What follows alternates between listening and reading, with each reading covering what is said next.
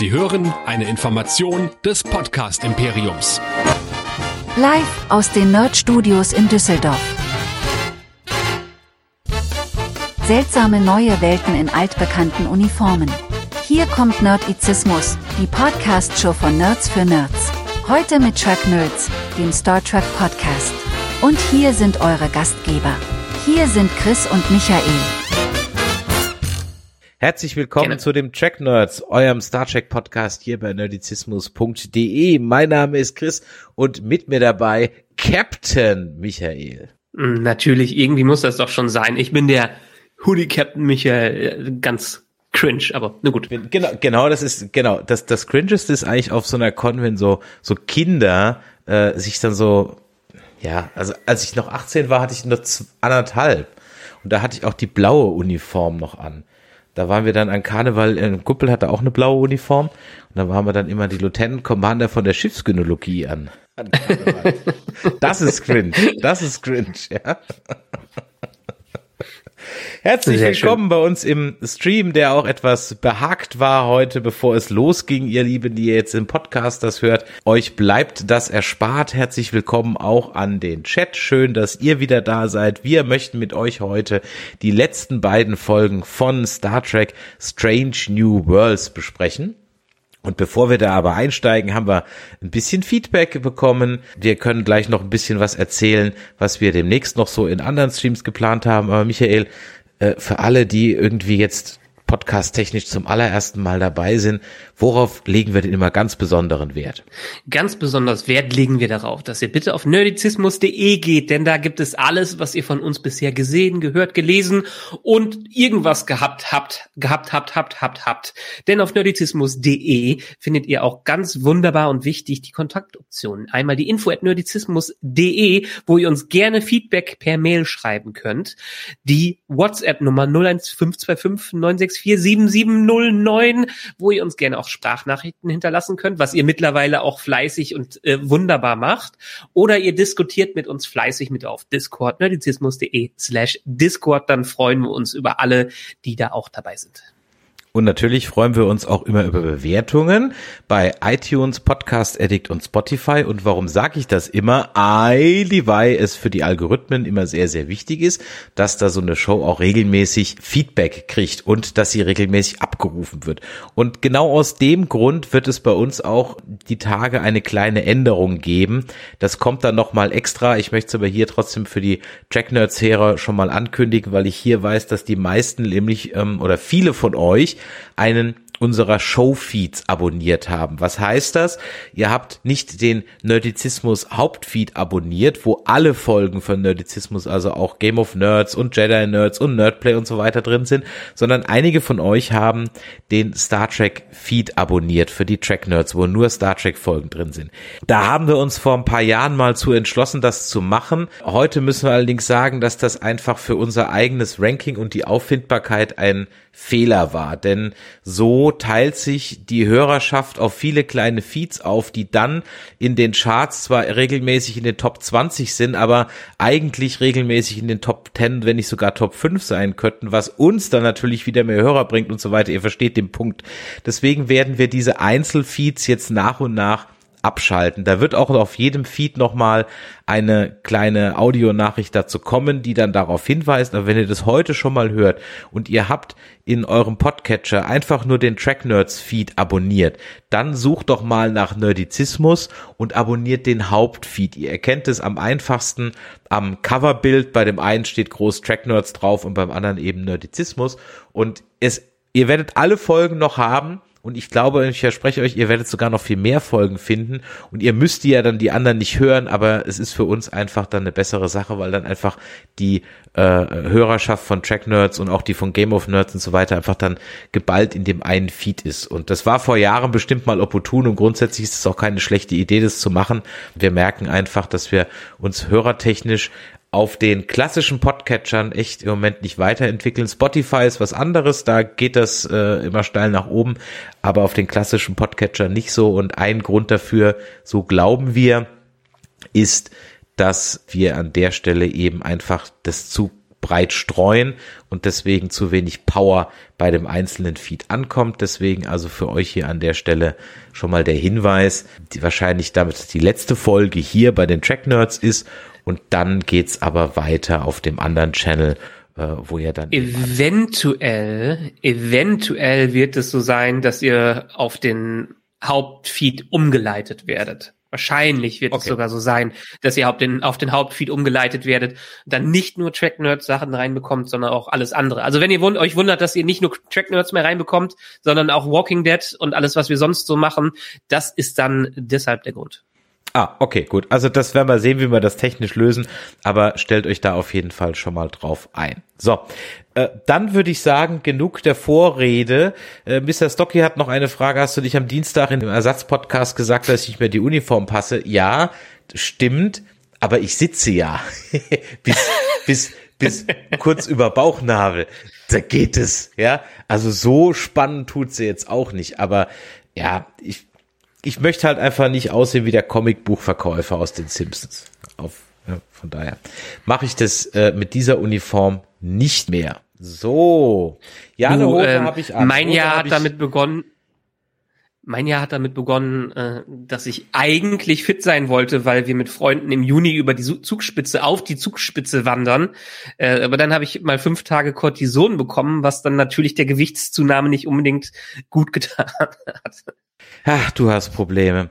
So, dann haben wir immer noch die Aufforderung hier für die Star Trek Complete Adventure. Was sollen wir damit machen?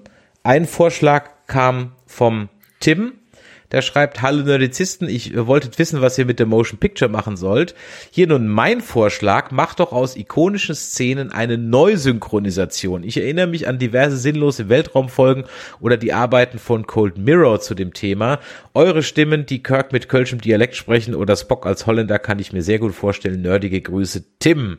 Okay, das wäre also schon mal eine Idee. Ja, vielleicht habt ihr ja noch andere Ideen, was wir mit Star Trek, der Film, The Motion Picture machen sollten. Ihr habt ja noch mal auch noch die Picard-Staffelzeit im Anschluss an die Picard-Staffel. Wenn wir dann noch äh, atmen können und noch leben, dann nehmen wir uns hier noch mal Star Trek, der Film, äh, der Film, Star Trek, der Film, der Film, der Director's Edition. Ich meine, muss man, der Complete Adventure Star Trek, der Film, The Director's Edition. Das, das ist mal ein Titel. Du ist ja nicht das Einzige. Ich habe jetzt die Tage einen Artikel, glaube ich, über Alexander, den Oliver Stone-Film gesehen. Der hat mittlerweile, glaube ich, irgendwie sechs oder sieben Cuts, weil er nicht zufrieden war mit dem, was er damals abgeliefert hat. Also wie bei Apok Apocalypse Now, The Final Cut Redux und so, ne? Kommt immer mal wieder sowas. Ja, und jetzt habe ich letztens auf Amazon Prime gesehen, in einem Anfall von Wahnsinn habe ich Part 3 mir wieder mal angeguckt aber auch nur, weil ich so drüber gestolpert bin, weil das Ding dann irgendwie so, ach, jetzt komme ich nicht mehr auf den Zusatz. Also der Coppola hat den nochmal umgeschnitten äh, ja. für Amazon Prime oder irgendwie fürs, fürs Kino, macht ihn nicht besser. Äh, das Ende ist ein Ticken anders und so. Also ja, da fragst du dich halt auch so, ja, das rettet den Film leider jetzt auch nicht mehr. Hört man ja, ich meine, äh, der der Eier, der Typ, der den Suicide, Suicide Squad gedreht hat, also nicht den The Suicide Squad, sondern den katastrophalen, der besteht ja auch immer noch darauf, dass sein Cut viel, viel besser ist als das, was diese Musikvideofirma damals zusammengeschnitten hat. Die Meinung hat er aber, glaube ich, exklusiv, denke ich mal. Wahrscheinlich. Dann haben wir noch eine äh, kleine Nachricht bekommen vom Oliver, Vielen Dank, lieber Oliver. Der hat nämlich unsere Ersatzfolge mit dem Forever Nerd Girl Anja gehört, wo wir es uns gemütlich gemacht haben. Und er hat gemütlich gelauscht und es war richtig knuffig mit euch. Gerne öfter. Und Michael, dir gute Besserung. Ich hoffe, du bist wieder halbwegs fit. Ja, einigermaßen. Zumindestens so, dass ich vorm Rechner sitzen kann und mal gucken, ob ich die zwei Stunden Stream durchhalte. Wenn nicht, dann seht ihr hier nur noch einen leeren Bildschirm. Aber gut, so ist es. So, dann würde ich sagen, lieber Michael, steigen wir mal ein. Wir haben ja wirklich jetzt mal eine pickepackevolle Sendung. Ne? Sage ich ja immer, sagt ja nicht nur Zeigler, sagt ja auch ich. Ich glaube, ich habe sogar damit angefangen. Keine Ahnung, nein, stimmt natürlich nicht. Wir wollen heute zwei Folgen besprechen, nämlich das Finale von Strange New Worlds, die Folge 9, All Those Who Wonder und die Folge 10, eine Eigenschaft der Barmherzigkeit, a quality of mercy. Es sind ja wieder sensationelle Titel. Da es schon eine Woche her ist, lasst mich eben kurz von Fernsehserien.de die Zusammenfassung ganz kurz vorlesen. Folge 9. Die Gorn kehren zurück. Diesmal schlüpfen ihre Nachkommen aus Körpern, in die Gorn ihre Eier gelegt haben. Ein Außenteam der Enterprise begreift erst langsam, was auf der USS Peregrine geschehen ist. Dieses Raumschiff ist auf einem Eisplaneten abgestürzt und nun herrscht der Schrecken an Bord. Die Enterprise kann Captain Pike und seinen Begleitern nicht helfen, denn sie sind mit einem anderen Auftrag zur Raumstation Deep Space K7 weitergeflogen. Also, ihr werdet euch erinnern, das war ein ziemlich schamloses Alien meets Predator Rip-Off. Ah, ja, sag du mal deinen Eindruck von dieser Folge. Also ich habe es ganz klar auch als Hommage an Alien gesehen und deshalb habe ich mich entsprechend darauf eingelassen und es hat mir einigermaßen Spaß gemacht. Also es war wirklich mal eine Horror-Episode, die Horror-Suspense in gewisser Weise, Weise drin hatte. Ähm, ich bin mir nicht sicher, was das so mit dem Canon macht, vor allen Dingen was die Gorn angeht, weil die sind ja jetzt schon ziemlich umgedeutet worden, was das angeht. Aber so eine Art Monster in Star Trek zu sehen, finde ich schon ganz spannend. Vor allen Dingen, das war ja auch extremer Terror, wie die da rumgehüpft sind. Also das war ja nicht nur Alien, das war ja jede Menge noch anderes Zeug, Zeug da drin sind. Da hätte das Alien, glaube ich, gar keine Chance gegen äh, so einen einzelnen Gorn, wenn der da auftaucht. Ja, du merkst schon, ne? Also es war mir, also wir hatten in der letzten Folge ja schon drüber gesprochen, dass wir eigentlich nicht so viel Zeit haben, gemessen an den zehn Folgen, um dann so ein Spökes zu machen. Und aber du hast dir doch gewünscht, die Gorn wieder zu bekommen. Also ja, du hast aber, dir ja gedacht, das ja, hätten wir als kleine Bedrohung im Hintergrund und jetzt haben wir sie bekommen. Ja, aber nicht als billiger äh, äh, Predator Alien Rip-Off. Ähm, also so billig fand ich das nicht. Ich fand das schon ziemlich gut umgesetzt, wie die ne. die Isolation da auch gezeigt haben und wie die wirklich da rausgebrochen sind und alles. Ja, aber glaubst du, dass diese Spezies, so wie die sich da verhält, die sich im Kindesstadium noch gegenseitig umbringt, evolutionstechnisch überhaupt in der Lage ist, Warp-Raumschiffe zu bauen? Glaubst du das ernsthaft noch? Vollkommen recht.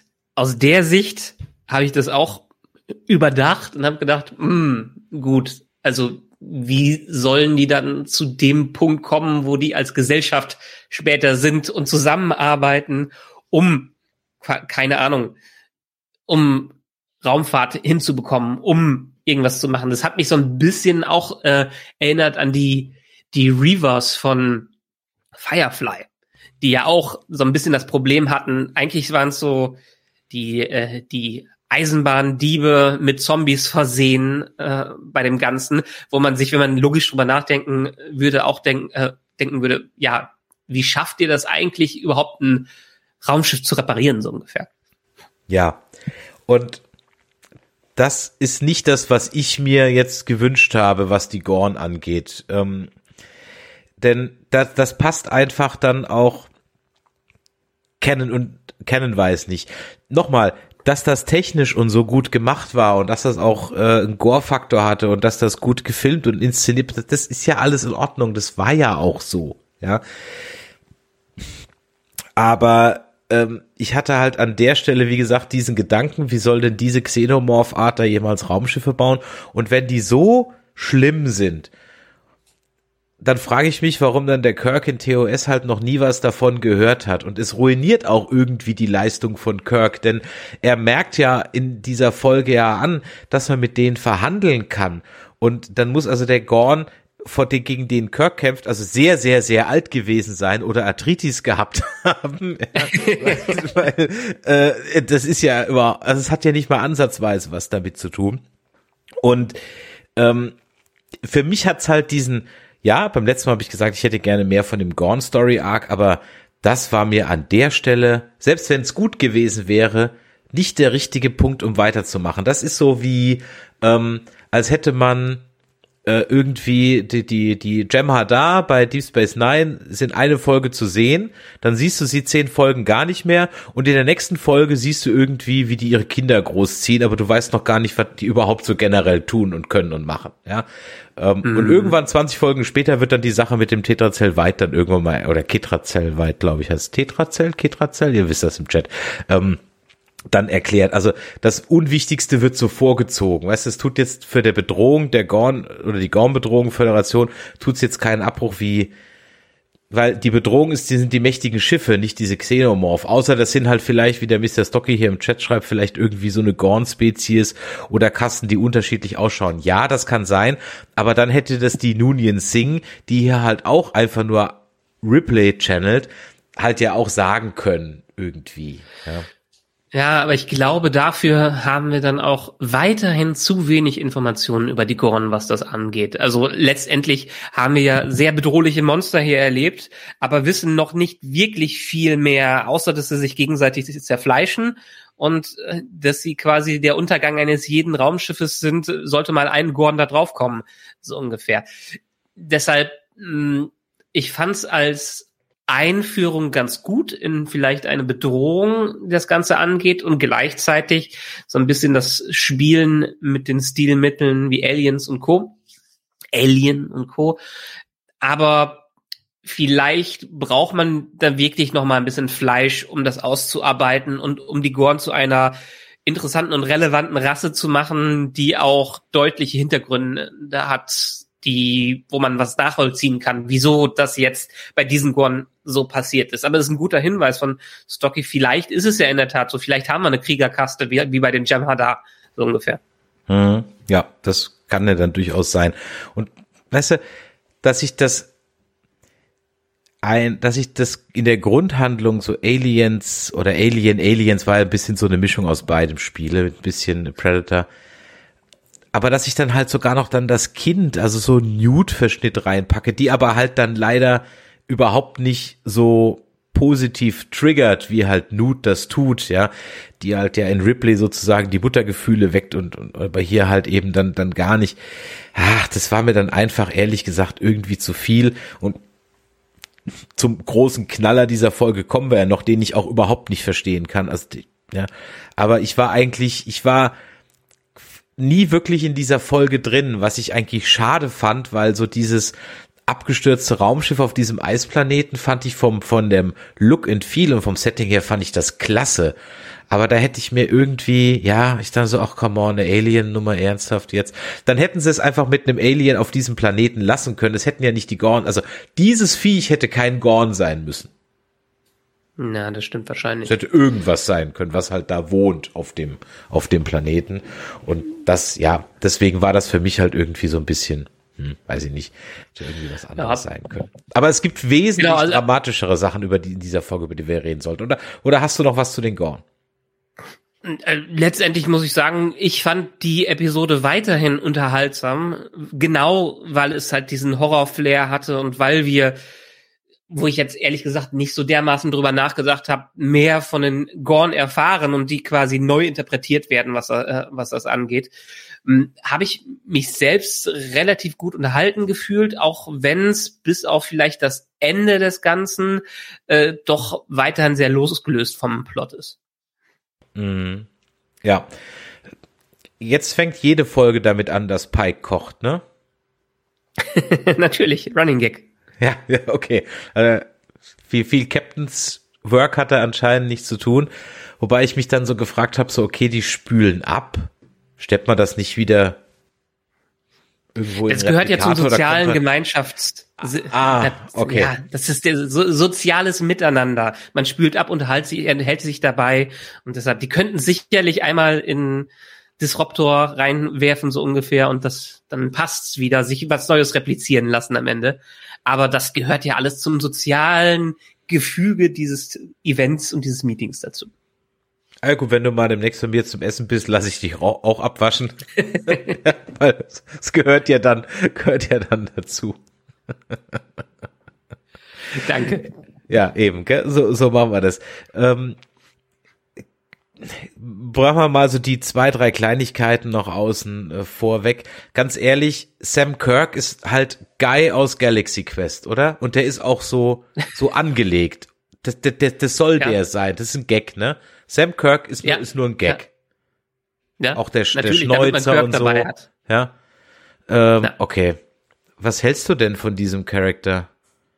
Wir haben von dem wirklich bisher fast noch nichts mitbekommen. Also ich hätte mir gewünscht, mehr von ihm zu, sehen oder zu hören oder dass sie ihn irgendwie mehr reinschreiben dafür, dass sie einfach nur den Namen Kirk dabei haben. Hat er vielleicht bis auf jetzt diese zwei Episoden echt nichts zu tun und ist auch nicht der sympathischste, was das angeht.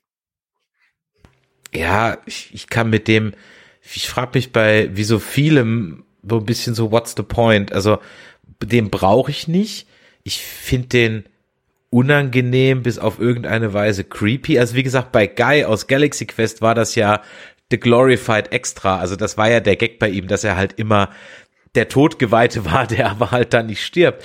Aber Sam Kirk ist halt auch tot geweiht, ja, äh, Mr. Socky, da hast du vollkommen recht, aber halt erst in TOS und das werden wir hier halt nicht mehr sehen, ja.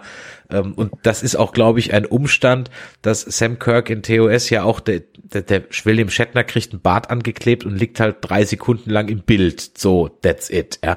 Ähm, und äh, äh, dann muss man halt dann an der Stelle eben schauen, weiß das der durchschnittliche Casual Cooker? Nein, definitiv nicht. Das ist, das ist schon, also Sam Kirk ist durchaus schon so ein bisschen deeperes Trackwissen, muss man ganz ehrlich sagen. Das von so einem Casual Gucker kann man das nicht unbedingt voraussetzen und dann ist halt die Frage, was bringt's dann im normalen Zuschauer?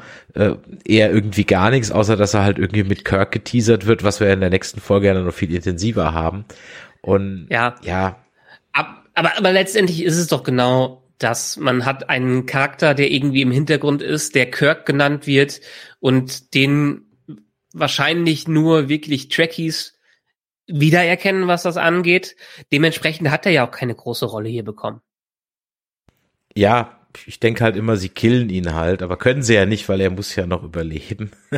ähm, ich kann übrigens jedem nur mal empfehlen, sich die Blutlachen der einzelnen Folgen, vielleicht habt ihr Bock, euch nochmal Folgen anzugucken und euch Blutlachen anzuschauen, äh, euch mal die genauer anzugucken. Es ist nämlich immer dieselbe. Ich glaube, die haben da so einen Blutlachenteppich.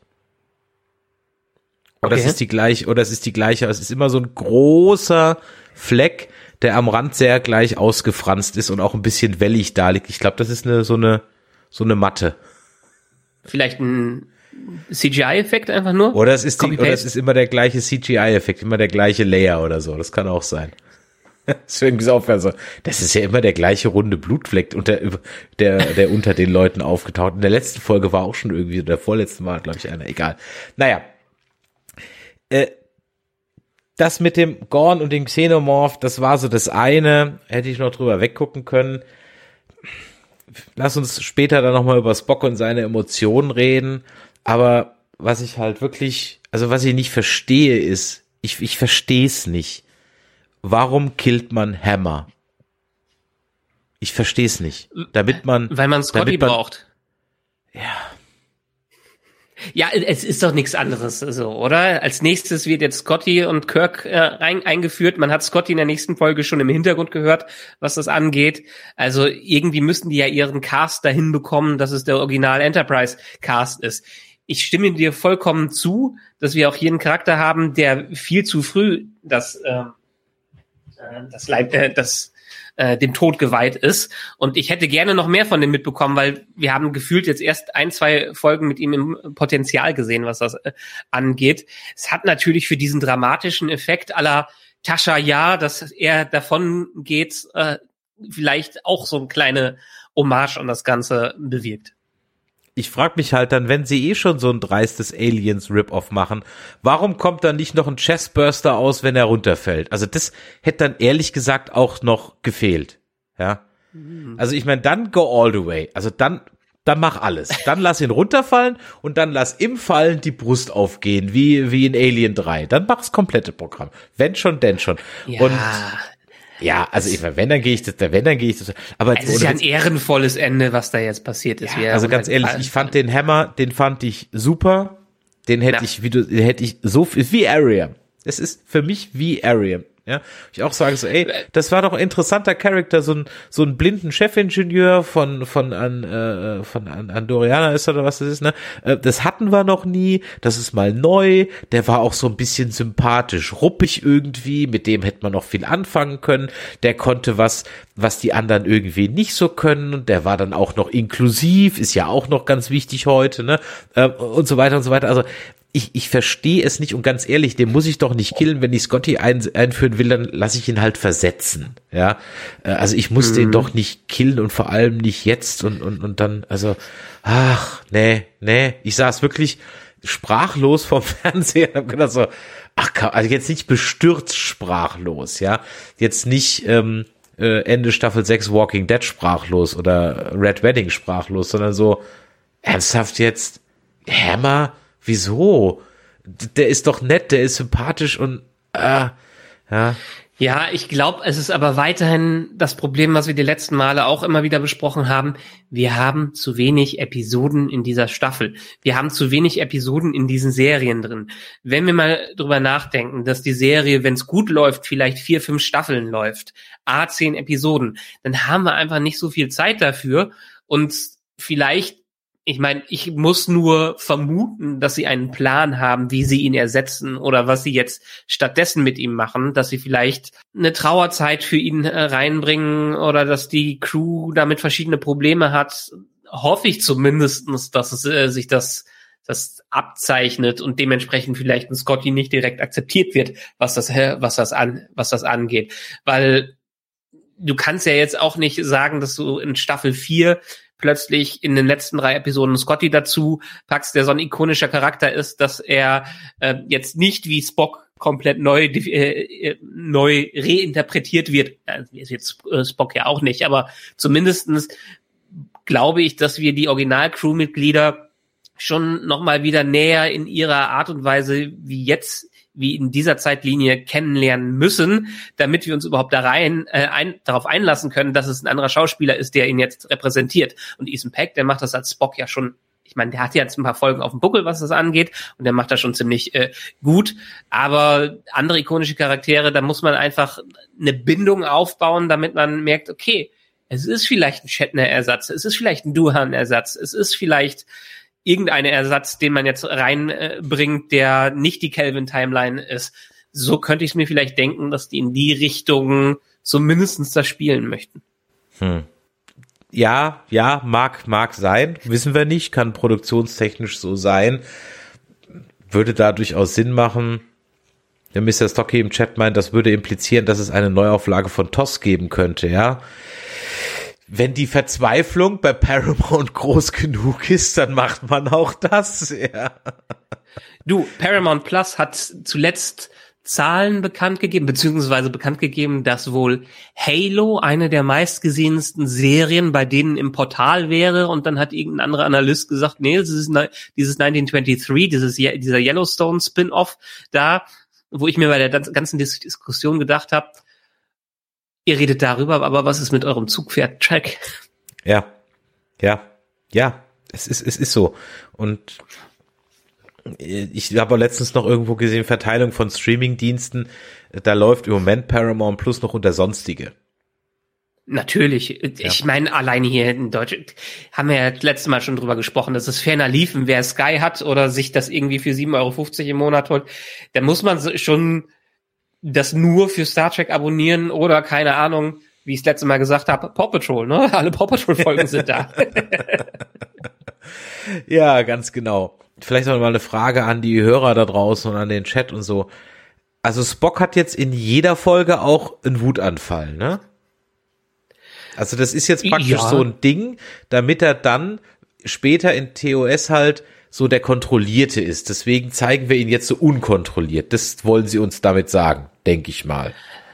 Naja gut, in Discovery hatten wir einen relativ gemäßigten Spock und der musste sich ja wieder quasi zurückentwickeln, damit er wieder zu dem Spock sich entwickeln kann. Wir haben ja irgendwann schon mal darüber gesprochen, dass er eigentlich einen Arc braucht, um in diesen äh, ja gemäßigten Ton des Vulkaniers reinzukommen, wo er jetzt in, in TOS angefangen hat. Und du kannst ihn ja nicht die ganze Zeit so lassen und keine Entwicklung mit reinbringen. Deshalb ist diese Emotionsgeschichte, finde ich, einigermaßen passend, weil er ist erstens noch eine junge Variante von Spock und dementsprechend hat er sicherlich mit seinen zwei Hälften noch mehr zu kämpfen als so ein, keine Ahnung, was war Leonard Nimoy damals ausgemacht hat, Mitte 40-Jähriger so ungefähr. Keine Ahnung, ich glaube, er war ein bisschen jünger. Aber Na. weiß ich ehrlich gesagt. Ja. ja Deshalb, aber wir brauchen einen Arc für ihn. Hm. Ja. Ja, wie gesagt, es ist, das, das denke ich mir. Gefallen tut's mir nicht, aber ich glaube, dass das so der Sinn dahinter ist und dann so be it. ja, und äh, war das jetzt in der, ich bin mir gar, gar nicht mehr sicher, weil es schon anderthalb Wochen her ist. Drummer hat uns jetzt verlassen. Auch. Ja, richtig. Drummer hat uns jetzt auch verlassen. Also wir sind Hammerlos ja. und Drummerlos. Ja, äh. Das fand ich eher schade, wieso die dann jetzt auch dann weggehen muss, weil das war ja auch durchaus ein Charakter mit sehr viel Potenzial. Nicht, dass sie ähm, so eine Tilly wird. Keine Ahnung. Ja, ich hatten wir, das haben wir ja schon öfters mal gesagt. Wir mögen ja diese Crew, also ich mag diese Crew und deswegen finde ja. ich das auch jetzt schade, dass die sich jetzt so auflöst, weil ich finde, man hat also ich habe gar keine zeitliche Einordnung so für mich. Ich habe natürlich, wenn du dich mit beschäftigt, dann weißt du bestimmt irgendwie, wie viele Jahre vor Kirk das dann jetzt ist. Habe ich mich aber jetzt ehrlich gesagt so großartig gar nicht damit beschäftigt. Wenn es, aber das sind ja locker noch fünf, sechs, sieben Jahre, würde ich jetzt mal sagen. Ja, so. Ja. Das heißt, in diesen fünf, sechs, sieben Jahren, das da kann ich ja doch erstmal eine Menge Staffeln da erstmal reinballern. Das heißt, ich habe doch eigentlich jetzt am Ende der ersten Staffel doch überhaupt gar keinen Need, jetzt schon wie wir es gerade eben hatten, auf die alte Crew hinzusteuern, Scotty und bla und Pi und Peng, finde ich, ich, ich hätte, ich hätte, ich wäre völlig fein damit gewesen, jetzt vier, fünf Staffeln diese Gang da zu sehen mit ein, zwei Veränderungen, da wäre ich völlig fein mit gewesen. Und mm. ich hätte, ich brauche die, ich brauche, also ich brauche keine Herleitung zur TOS Crew. Brauche ich nicht. Naja, zumindestens hätte ich es dann eher so gesehen, macht mal zwei Staffeln, 20 Episoden, wo sich diese Crew festigt und wie die, wo die wirklich miteinander bondet. Das entspricht dann quasi einer Staffel von früher, so ungefähr. Und dann kannst du sie auseinanderreißen und das gewohnte Gefüge zerstören, um dann die Originalcrew mit reinzubringen, die dann eine andere Dynamik aufbaut, die dann eher dem TOS-Wesen entspricht. Hm. Ja, ich, es wird wahrscheinlich darauf hinauslaufen und die Idee vom, vom äh, Mr. Stocky, dass er hier auf TOS hingearbeitet wird, vielleicht sogar eine Serie, eine TOS-Serie, eine neue, warum nicht zuzutrauen, wäre es ihnen natürlich. Der David McFly schreibt im Chat noch, dass ihn der Spock aus Into Darkness erinnert, der immer und immer wieder mit den Fäusten auf Khan einschlägt. Falsche Entscheidung, diesen Ausraster-Spock-Weg zu gehen. Ja, wie gesagt, ich verstehe, was sie einem damit sagen wollen. Gefällt es mir? Nö. Gefällt mir nicht. Punkt. So. Mhm. Aber ich habe einfach, es, es regt mich nicht mehr so auf wie in der Disco oder wie bei Picard, weil das gefällt mir nicht, es ist halt auch noch dumm. Ja, hier ja. Ähm, kann man zumindest sagen, okay, es ist halt eine Entscheidung, die sie jetzt storywise gehen, die mir nicht gefällt, aber die zumindest in sich halbwegs okay ist, dass man sagen kann, gut, dieser Spock, wie du gerade eben gesagt hast, ist noch jünger und so weiter und der hat sein Kolinar und so was, der Teufel was auch alles nicht gemacht, gut, macht er später, lehnt das ja auch ab, aber ne, der ist halt noch nicht so ganz gereift. Okay, so be it. Kann ich gerade noch akzeptieren. Ähm, der 2009er äh, Spock-Ausraster, den kann ich in der Tat weniger akzeptieren, weil dieser Spock müsste schon die gefestigte Version sein. Ja, ja. ja. Wie ist das denn? Also rein von der Timeline her, die wir haben haben wir, wenn wir jetzt konkret darüber sprechen, irgendwann kommt Kirk dazu und übernimmt von Pike nach seinem Unfall den Captain's Chair. Oder wird der einfach, ich bin mir gar nicht mehr sicher, wie es im Original-Lore ist. Ich habe so zu dermaßen die Kelvin-Filme integriert, was das angeht. Äh, wie wird Kirk am Ende zum Captain? Das eine sehr, sehr gute Frage die ich dir außerhalb der 2009er Timeline, also Kelvin Zeitler jetzt ehrlich gesagt auch gerade nicht äh, beantworten kann, weil der Kirk ist ja schon da. also genau. Der, der war halt schon immer da und das einzige. Also wir haben, wir, wir haben natürlich The Cage, den ja, äh, inoffiziellen klar. Piloten, äh, wo Pike noch dabei war, aber aber letztendlich muss es ja, also irgendwann in nächster Zeit, in den nächsten Jahren muss quasi The Cage stattfinden oder was danach äh, The, Cage, äh, ja. The Cage kommt. Und dann muss Kirk übernehmen. Und wie gesagt, wenn man jetzt denkt, die arbeiten auf TOS zu, muss es ja zwangsläufig so sein, dass Kirk da eingesetzt wird, wenn man mehr in die Richtung Kelvin Timeline äh, gehen, als Crewmitglied sich verfestigt, vielleicht sich sogar als Nummer eins ähm, anstatt Una da äh, hin, hinpackt oder ähm, quasi äh, profiliert, was das angeht und äh, dementsprechend auch ein Recht dazu hat, die Crew als Captain zu übernehmen. Also es ist nicht so, und das ist ja auch was, was glaube ich in der nächsten Folge nicht ganz korrekt ist, aber da kann uns der Chat oder die Hörer später dann auch nochmal korrigieren. Ne? Da schreibt er immer eine info at nerdizismus.de oder natürlich an unsere WhatsApp-Adresse. Ähm, Kirk und Pike haben sich nie getroffen vor dem Unfall. So, das ist also okay. nicht so, dass der Pike den Unfall hat und dann übernimmt der Kirk. So ist es, glaube ich, ist nicht. Das so? Ich glaube nicht. Also 2259 habe ich gerade nochmal nachgeschaut, ist diese Staffel Strange New Worlds. So. Ja. Ähm, das ist ein Jahr nach Disco Staffel 2. Die TOS Staffel 1, die ist dann ab 2265, also in äh, sechs Jahre später. Mhm. So. Und der Pike hat ja, glaube ich, noch zehn Jahre. Oder sieben Jahre. Auf jeden Fall noch länger als die sechs Jahre. So. Mhm. Ähm, in der Folge 10 wird es aber im Grunde genommen ein bisschen so suggeriert, als ähm, wäre der, der Pike ja nur auf der, auf der Enterprise, weil er den Unfall nicht hat. Und deswegen hat der Kirk die Enterprise nicht. Das ist aber ehrlich gesagt, glaube ich, gar nicht so. Da bin ich aber jetzt nicht mhm. hundertprozentig sicher. Das ist wirklich so ein Experten-Timeline-Wissen. Also wer das weiß, äh, der möge uns da bitte mal das korrigieren. Aber ich. Stocky schreibt schon hier, Kirk hat Pike erst nach seinem Unfall getroffen, laut Tos Talos 4 Tabu. Genau. Das habe ich nämlich auch so in Erinnerung. Ja, ganz genau. Ja. Also. Okay, das, das hieße aber für die nächste Folge, wenn wir gleich dann schon reinspringen, dass wir mal wieder durch Zeitreisen, Manipulationen des Ganzen bekommen, dass äh, Pike, der kennt sein Schicksal sowieso und er weiß, dass Kirk derjenige ist, der wichtig für ihn später ist, um das Ganze zu übernehmen, auch wenn er Kirk vielleicht persönlich dann nie treffen wird. Hieße, geht gegen die Theorie, dass Kirk schon mal auf der Enterprise anheuert.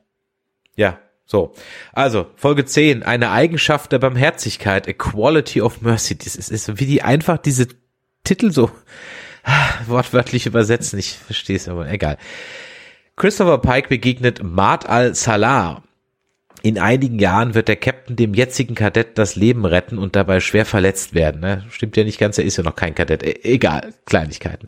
In einem klingonischen Kloster sah er, was ihm passieren wird. Und wenn er Met al-Salah nun warnt, ändert es sein ganzes Schicksal. Plötzlich erscheint sein älteres Ich aus der Zukunft. Auf dessen Einladung springt Pike sieben Jahre später Entgegen seiner Vision sitzt der Captain nicht bewegungslos und stumm im Rollstuhl, sondern fliegt auf der Enterprise an den Rand der neutralen Zone. Die USS Farragut unter dem Kommando von James T. Kirk begleitet die Enterprise zu einem Außenposten, der von Ramulanern zerstört worden ist. Pike setzt auf Diplomatie, während Kirk hart reagieren will. Der Captain der Enterprise hat nicht geahnt, wie weit seine Entscheidungen reichen. Ja. Ja. Äh, damit bekommst du ja noch mal andere Punkte, wie ich schon in meiner WhatsApp geschrieben habe, die du eigentlich sehen wolltest bei dem Ganzen. Heißt ja. Pikes Zukunft, Romulaner und so und alles, ne? Nichts davon wollte ich sehen. Jedenfalls nicht in der Art. Nicht in der Art. Also, das ist natürlich ganz klar sozusagen die Alternativversion von Balance of Terror, so einer einer der ikonischsten äh, TOS-Folgen überhaupt, wo also zum allerersten Mal die Romulaner enthüllt werden und dann die Föderation dann auch sieht, oh Gott, die sehen ja aus wie Vulkanier, zumindest fast so. Die haben, glaube ich, in dem Fall haben die äh, Romulaner noch nicht so diese Stirnwülste, äh, wie sie dann später äh, sie in den Filmen so aus ähm, äh, ausdefiniert sind. Und dann sehen die natürlich aus wie Spock. Hier sehen die leider aus wie die Aliens aus Galaxy Quest ich weiß nicht warum, aber für mich sehen die aus wie die Aliens aus Galaxy Quest. Äh, die gucken so komisch irgendwie. Ich weiß es nicht. Also das ist, glaube ich, die Beleuchtung, was das angeht. Ja. Aber ich fand, die waren schon sehr romulanisch. irgendwie ist bei mir der Romulaner Funke nicht übergesprungen. Vielleicht lag es auch an den Schauspielern, ich weiß es nicht. Ähm, das war am Anfang auch eins zu eins der Dialog mit dem Commodore wie in TOS, also der, der explodiert das dann auch. Das war also schön gemacht. Der fliegt zwar ein bisschen awkward in den Hintergrund, aber okay. Ähm, das sieht auch alles tippitoppi aus. Aber wenn man darüber nachdenkt, macht es halt leider überhaupt keinen Sinn. Also diese Folge macht hinten und vorne keinen Sinn. Und wenn ich mir die ganzen losen Enden anschaue, die in dieser Staffel aufgemacht wurden, dann ist halt das letzte, was ich brauche, jetzt noch eins mit einem Kirk, der dann, über den wir auch gleich noch reden. Verstehst du? Wir haben, was haben wir denn an offenen Enden? Wir haben Cyborg, wir haben den Gorn-Teil, wir haben was passiert mit Pike und dann am Ende noch die Una-Nummer, die wir eigentlich schon fast vergessen hatten. Plus noch naja, die, die ganzen, plus noch naja, die ganzen. Una wurde ja immer schon wieder erwähnt, was das Ja, angeht. gut, also aber- zumindest in einer Episode hatte sie ja schon deutlich den Fokus da drauf. Deshalb Ja, fand ja, ich das klar. gut, dass das mal wieder aufgenommen Ist schon wurde. klar. Aber Auch wenn es nur als Cliffhanger war. Alles gut. Aber wir haben Cyborg, Gorn, die Pike-Geschichte, Una und wir haben noch die ganzen Love-Gedönse. Die lassen wir mal als Side Stories. Das reicht doch für eine Staffel von vier Folgen. Ich muss doch jetzt nicht noch fünf Minuten vor Schluss noch den Kirk da rein äh, crampen und noch irgendwie so eine alternative Romulaner-Geschichte aufmachen. Also, das hat mir einfach, das, also, ich verstehe diese, diese Geschichte dieser Staffel nicht. Was möchten sie uns jetzt sagen? What's the fucking point? Ich, ich verstehe es einfach nicht. Vielleicht könnt ihr mir das da draußen ja sagen. Das war ja auch, das, wenn das so eine losgelöste Folge gewesen wäre, ey, count me in. Alles gut, ja. Aber als Staffelfinale fand ich die nicht gut. Die hätte auch irgendwann mitten in der Staffel sein können. Die hat ja jetzt, also außer dass halt Una verhaftet wird. Die verhafte Nummer hatten wir ja bei Lower Decks auch nochmal. Ich hoffe, dass es dann nicht ganz so billig aufgelöst wird wie in Lower Decks, was dann so zack in der nächsten Folge der neuen Staffel schon wieder wurscht war. Das ab, das, das, ja, ich weiß nicht, keine Ahnung. Neben der Geschichte, die halt keinen Sinn macht, war das eigentlich so das, äh, das mich am meisten halt jetzt ein bisschen schal auf dieser insgesamt, nochmal, insgesamt zehn Klassen besser als Picard und Disco, ja, äh, äh, Staffel, aber ah, ah, why, why? Ich finde es ganz spannend, dass wir uns am Ende zum Ende der Serie, zum Ende der ersten Staffel doch sehr auseinander bewegen, weil ich fand erstens die letzte Folge ganz gut und zweitens fand ich das hier ein recht starkes Staffelfinale, weil es so diese typischen, auch wieder diese typischen Tra Track-Zutaten hatte. Wir haben eine Zeitreisegeschichte, wir haben eine alternative Was wäre wenn Geschichte. Ich meine, wie oft haben wir das Szenario gehabt, dass die dann zurück in die Zeit reisen und etwas unwirksam machen oder einen Blick in die Zukunft äh, werfen, der dann am Ende geändert äh, werden muss. Also wir haben letztendlich wieder den Plot von Pike aufgenommen, mit dem wir am Anfang der Staffel angefangen haben. Also dementsprechend ist es schon ein Kreis, der sich schließt, der so ein bisschen über dem Ganzen schwebt und wo er dann klar mit, äh, mit klarkommen muss, dass seine Zukunft festgelegt ist, wo ihm alle sagen, nein, deine Zukunft ist nicht festgelegt, ähm, du kannst noch was dagegen tun. Und hier wird jetzt noch mal einer draufgesetzt, nee, mach nicht was dagegen, weil sonst die Konsequenzen, der Butterfly-Effekt, der Schmetterlingseffekt, ist so dermaßen groß, dass du dich in deinen, dass du anders mit diesem Schicksal klarkommen musst. Und das war ja eigentlich das ziemlich beste Vehikel äh, dafür. Er wollte es nicht akzeptieren, sieht dann aber, was passiert, wenn er es wirklich nicht akzeptieren würde. Also er bekommt ja einen Blick in seine Zukunft. Es wurde ein Element von Discovery wieder aufgenommen, wenn es auch nicht unbedingt das ähm, spannendste Element mit diesen Zeitkristallen äh, war. Ähm, wir haben alternative Zukunftsversionen von den Leuten. Wir haben einen Blick in auf einen Kirk, den wir wahrscheinlich dann doch jetzt länger nicht zu sehen bekommen, aber was das mit Kirk gemacht hätte, wenn Pike nicht diesen Unfall gehabt hätte, dass Kirk letztendlich derselbe Charakter gewesen äh, wäre, aber einen anderen Einfluss auf das Ganze gehabt äh, hätte. Und wir sehen Quint äh, in der Quintessenz mal wieder diejenigen, die es in den, der Föderation am schwersten machen, die, den Konflikt mit den Romulanern, äh, wie der auch hätte verlaufen können, wenn es nicht die Ereignisse von Toss und Co. gegeben hätte. Also von daher fand ich es schon sehr passend, dieses ganze What-If-Szenario, verbunden mit der persönlichen Geschichte von Pike, die am Anfang wieder aufgenommen wird, um Pike einfach für die nächste Staffel noch in eine andere Position zu bringen, wie er anders mit seinem Schicksal umgeht und es äh, akzeptieren kann.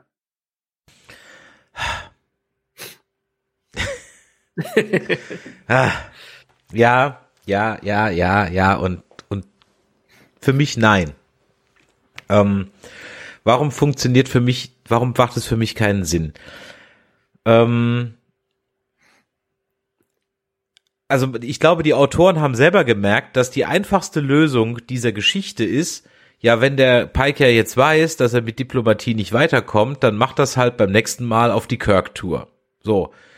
Also mussten sie noch diese Spock-Nummer mit reinschreiben, damit er sozusagen das nicht machen kann. Ja, das, das, das war so, oh verdammt, das wäre eine einfache Lösung. Ja, doof. Nee, Moment, dann müssen wir das jetzt so machen, dass in jedem Universum, egal was er macht, der Spock immer stirbt und der Spock, der darf aber nicht sterben, weil der muss ja noch zehnmal das Universum retten und das geht nicht. So.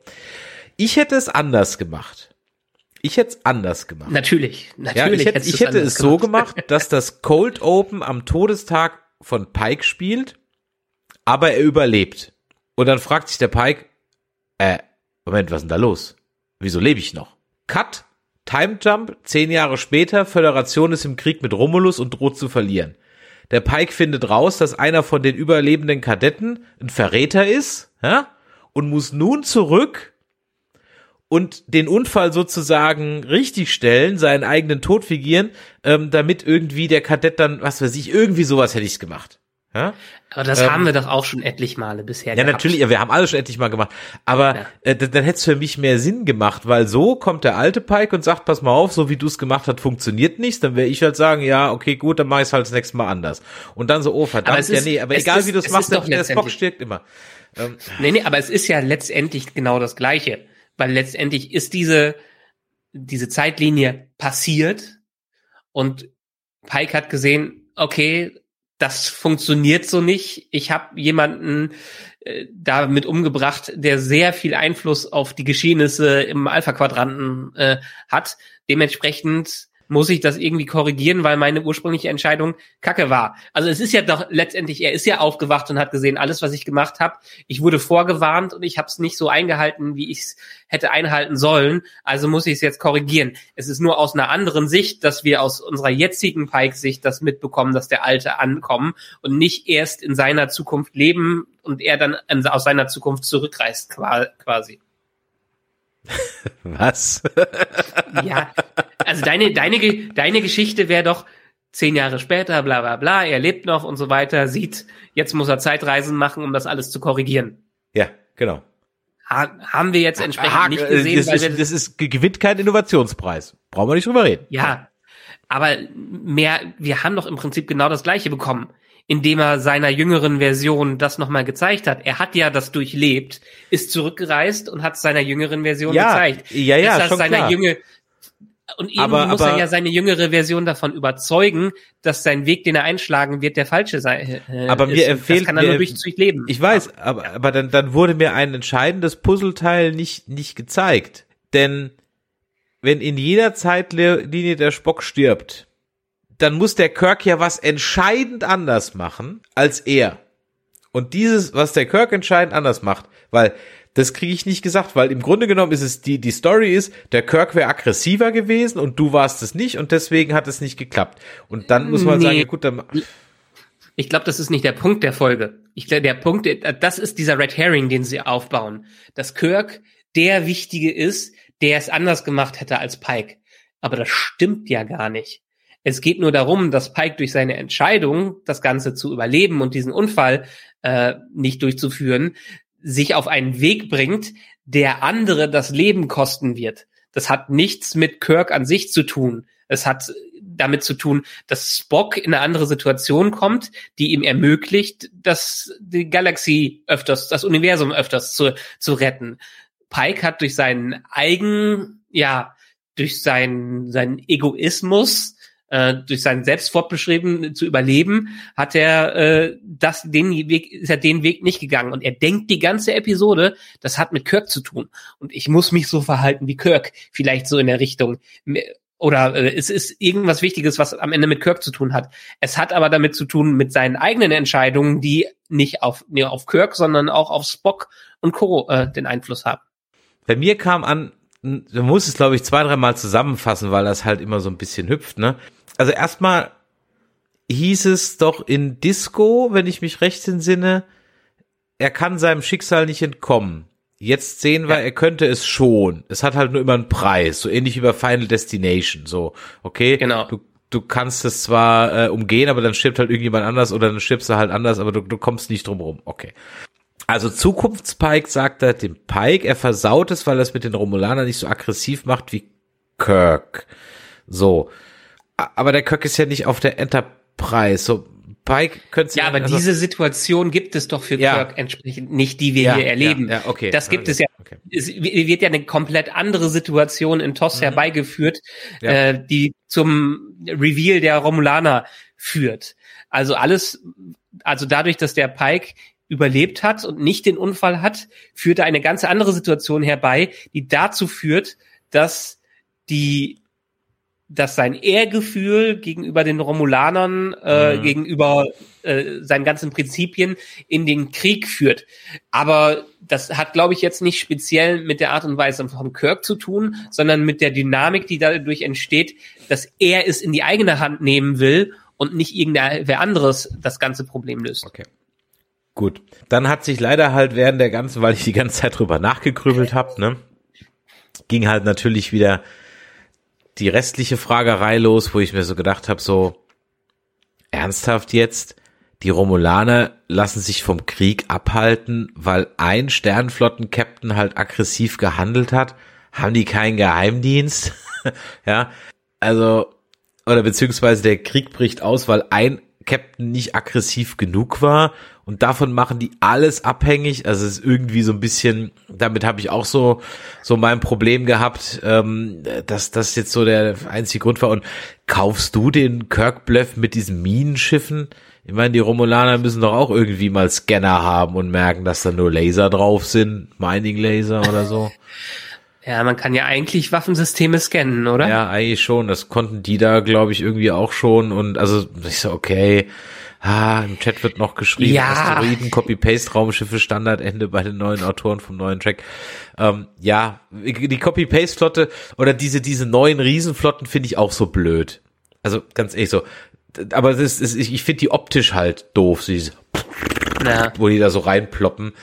Ah, und dann auch wieder alle Copy-Paste. Was, was war das episch, als wir den Dominion-Krieg begonnen haben und ja. dann alle diese Modelle da äh, waren. Ja. Da kommt heutzutage kein Effekt dran, wie Absolut. man das gesehen hat, wie die aufeinander ja. prallen.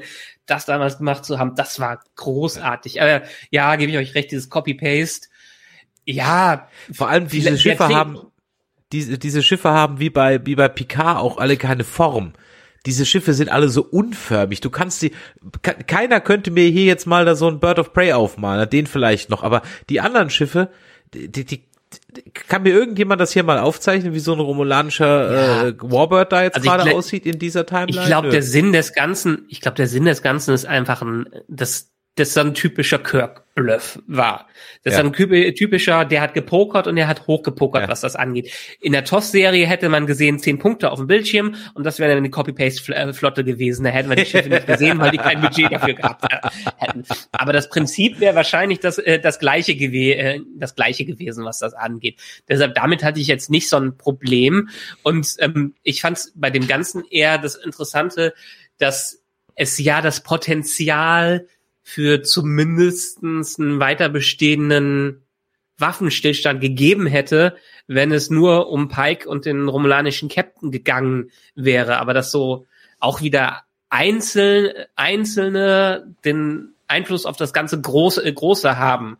Ähm, dass entsprechend der eine Abtrünnige dann die ganze Flotte herbeiruft und das zu dem ganzen Problem führt. Ich kann, also ich kann es in den Köpfen schon nachvollziehen ziehen, wie Romulaner das als Gelegenheit nutzen, weil sie keinen richtigen Kontakt mehr mit der Föderation äh, hatten, dass das als Schwäche der Föderation äh, zu sehen. Ich meine, das ist ja auch nicht realistischer als so im Leben, wo versucht eine Großmacht eine Ukraine einzunehmen und sich dann dementsprechend so dermaßen kalkuliert, dass Hunderttausende äh, Soldaten und Menschenleben draufgehen, ne?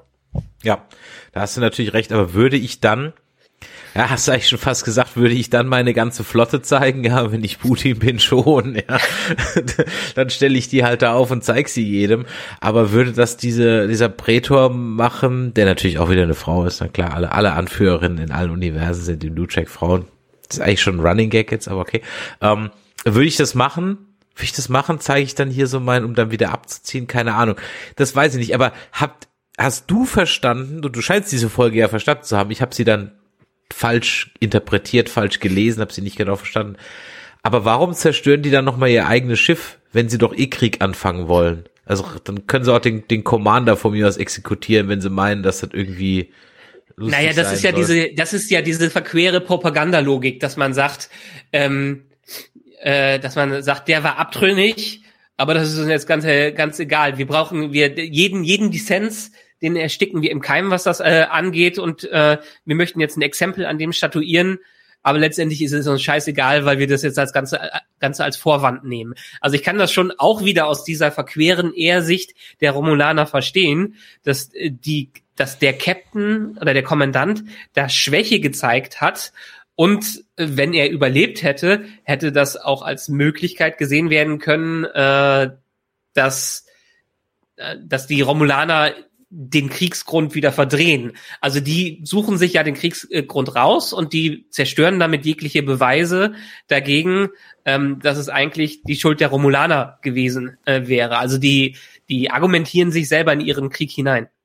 Die mhm. haben nur einen Grund dafür gesucht und das wäre ein äh, propagandistischer Grund gewesen, den man hätte später ausnutzen können, ähm, um gegen den Krieg nochmal zu wettern, auch im vielleicht im Empire selber. Was ich ja lustig gefunden hätte, wäre, wenn sie den ähm, Commander vom romulanischen Raumschiff, der ja in der TOS-Episode von ähm, Mark Leonard gespielt wird, der ja dann auch den äh, Zarek spielt, also später dann auch den Vater von Spock, äh, wenn sie den von James Frayne hätten spielen lassen, der den Sarek in Disco spielt. Das, das wäre ein schöner Insider. Das wäre das, wär das Quäntchen gewesen. Das wäre das, das wär Quäntchen, so, was die Episode für dich gerettet hätte. Ja, ohne Scheiß. Da ich so, okay, aber den Gag haben sie sich nicht nehmen lassen. Das, das hätte ich lustig gefunden. Wenn sie das, das gemacht hätten, das wäre wär wirklich spaßig gewesen es ist ein guter Hinweis von Stocky, äh, jetzt gerade mal im Chat, klar, so gehen die mit Querdenkern um, zu unserer ganzen Diskussion gerade. Ähm, aber letztendlich ist, hat Star Trek jetzt auch zumindestens früher ja so ein bisschen die Parallelen zu aktuellen Geschehnissen äh, gezeigt. Also, dass man aktuelles Weltgeschehen im Sci-Fi-Kontext äh, wieder, ja, wieder reflektiert. Und ich glaube, dass man zumindestens diese Geschichte als Ansatz dafür nehmen kann, dass die das vielleicht sogar unterbewusst da und nicht unterbewusst, sondern dass die das subtil äh, damit auch aktuelles Zeitgeschehen quasi kommentieren. Ja, gut, das machen sie ja immer. Das hatten wir ja schon öfter auch mit Begriffen, ne, die ja. sie, sie verwenden, so Peaceful Transfer of Power und so ein Kram. Aber mir fällt ja. gerade noch eine, wir fallen gerade noch bei der Zeitreise, klar, Zeitreisen, ne, ist halt immer, es ist halt das Grundzeitreisenproblem. Wir könnten wir noch 300 Jahre drüber diskutieren. Aber ich will zu, zu zwei andere Aspekte reinbringen. Äh, zum einen, so, warum schicken die Klingonen den Pike überhaupt zurück? Ich meine, die hätten doch von dem Krieg nur Vorteile. Das mal so generell. So, why? Okay, gut, okay, egal. Darauf will ich gar nicht hinaus. Hat denen noch Aber, was geschuldet? Oh, keine Ahnung. Ja, egal. Das ja. nur mal so am Rande. Aber diese ganze Idee mit diesen Zeitkristallen ist für mich halt auch so schrecklich, so schrecklich unscience. Das ist so Magic. Mhm. Ja. Und dann auch diese ganze Geschichte mit diesem, du kannst deinem Schicksal nicht entrinnen, Magic. Ja. Das widerspricht halt auch auf so einer gewissen Ebene dem Science in der Fiction bei, bei, bei Star Trek. Ja, wir hatten Zeitreisen immer. Warum haben wir die Zeitreisen gehabt? Um eben Dinge zu korrigieren. Ja, durch diese Geschichte werden ja jetzt sozusagen Zeitreisen eigentlich negiert oder man muss halt sagen, ja, First Contact war so gedacht, der Film mit den Wahlen war genau so gedacht, es musste so passieren, ja, ähm, und so weiter und so weiter. Also das hat natürlich auch irgendwie so, so Implikationen, dass es jetzt halt doch ein sehr deterministisches Weltbild ist, was ich irgendwie mit einer Star Trek Utopie und einem jeder ist seines eigenen Schicksals Schmied und die Menschheit kann sich entwickeln etc. für mich irgendwie je länger ich drüber nachdenke eigentlich überhaupt nicht zusammenpasst, weil wenn Ich, es so äh, deter wenn es so ein deterministisches Universum ist, was es ja zu sein scheint, ja, dann kann ich mich auch zurücklehnen und sagen, gut, da brauche ich nichts mehr machen. Es passiert ja eh, was passieren soll. Nein, das ist, das ist ja nicht der, das ist ja nicht der Punkt des Ganzen. Äh, äh, Wenn es äh, äh, quasi de deterministisch geprägt ist, das Ganze, heißt es nicht, dass du nicht zu äh, Einfluss auf deine Zukunft hast. Diese Zukunft wird halt nur in gewisse Bahnen gelenkt, was das geht. Und passend dazu äh, war letztens irgendwie in den Medien ein Artikel darüber, dass Wissenschaftler indirekt Zeitreisen jetzt doch bestätigt haben. Also dass Zeitreisen in der Tat möglich 14 sind. von Tage der- rum, ja. von, von, von der Theorie, wa- was das angeht. Und genau das der Punkt ist, dass ähm, wir in diesen Großvaterparadox und alles Ähnliche gar nicht reinkommen, weil so viel vorbestimmt ist, dass die äh, Paradoxon, äh, äh, Paradoxa oder wie die Mehrzahl davon heißen, Paradoxon ähm, sich selber wieder korrigieren würden. So ist die aktuelle, zumindest einer der aktuellen Theorien, wie Zeitreisen dann am Ende doch möglich wären. Und das würde ja auch wieder in die, dieses deterministische Weltbild reinpassen. Und auch hier gilt wieder, es geht nicht darum, dass alles vorbestimmt ist, was du machst, sondern es gilt äh, darum, dass du das Beste daraus machst, was dir gegeben wird. Und das mag vielleicht in einer gewissen Bahn vorbestimmt sein. Es ist aber, es hat aber noch viel mit deinen eigenen Entscheidungen und mit deinem eigenen Weg hin zu diesen Entscheidungen zu tun. Aber verstehst du, das macht mir jetzt richtig Spaß. Eine Star Trek Folge so eine Diskussion triggert. Das finde ich toll. Äh, Das, das, das, ganz ehrlich, das hat weder Picard noch Disco in, in, in, in zusammen sechs Staffeln geschafft. Das muss Na, man schlicht und ergreifend mal so sagen. Das finde ich toll. Ja. Oder ich meine, äh, sagst du, selbst, wenn- selbst wenn ich jetzt wüsste, dass ich, keine Ahnung, 2030 sterben würde, würde mir irgendwer sagen, und ich könnte nichts daran ändern, ähm, hätte ich ja trotzdem noch die Entscheidung, in dem zu versinken, was ich mache, also in die Depression zu verfallen oder das Beste daraus zu machen, bis es zu diesem Punkt kommt, um einfach äh, diesen, äh, wie, wie hatte ich in diesen optimistischen Nihilismus reinzukommen, was das angeht, sich da einzufügen und zu sagen, ähm, ja, ich habe eine gewisse, ein gewisses Schicksal, aber ich kann dieses Schicksal immer noch selber erreichen und ist genau das gleiche, als wenn ich in, wäre für mich kein Unterschied, wie ich jetzt mein Leben leben würde, wenn ich jetzt wüsste, dass es irgendwo hinkommt, weil ich würde immer noch versuchen, das beste Leben daraus zu machen. Ja, okay, gut. Ja, okay, stimmt. Mr. Stockett. Zumindest äh, aus meiner persönlichen Sicht. Ja, ja, ja, alles gut, ver- verstehe ich ja. Kann, kann man ja auch absolut so sehen. Klar, du musst natürlich nur, weil du weißt, was passiert, nicht in Agonie verfallen und dann mit dem Kissen in der, an der Ecke vor dich hin dümpeln. Klar, ja. Dann ist halt die Frage, gehört ein Lottogewinn zum Determinismus dazu oder nicht? Also sprich, ist es mir vorherbestimmt, im Lotto zu gewinnen, ja? oder Wenn du im Lotto gewinnst, dann ist es dir wahrscheinlich vorherbestimmt im Lotto. ja, zu gewinnen. oder spiele ich Zeit oder oder brauche ich es erst gar nicht anfangen, weil es nie vorhergestimmt ist, dass ich überhaupt jemals gewinne. Also es, es, es reicht ja nur, es reicht ja nur ein Los. Also das, da hat, das hat ja dann wieder mit Glück und Zufall, äh, äh, mit Zufall und äh, mit Mathematik zu tun. Mathematisch könntest du auf einen Lottogewinn hinarbeiten. Ob sich's dann finanziell lohnt, ist nochmal wieder die, die ganz andere, äh, an- andere Sache. Aber es, es ist ja auch mit diesen ganzen Zufallssachen, wenn du einmal im Lotto, ich, keine Ahnung, ich glaube, du erhöhst, ich weiß nicht, ob du die Chance erhöhst, im Lotto zu gewinnen, indem du öfter spielst.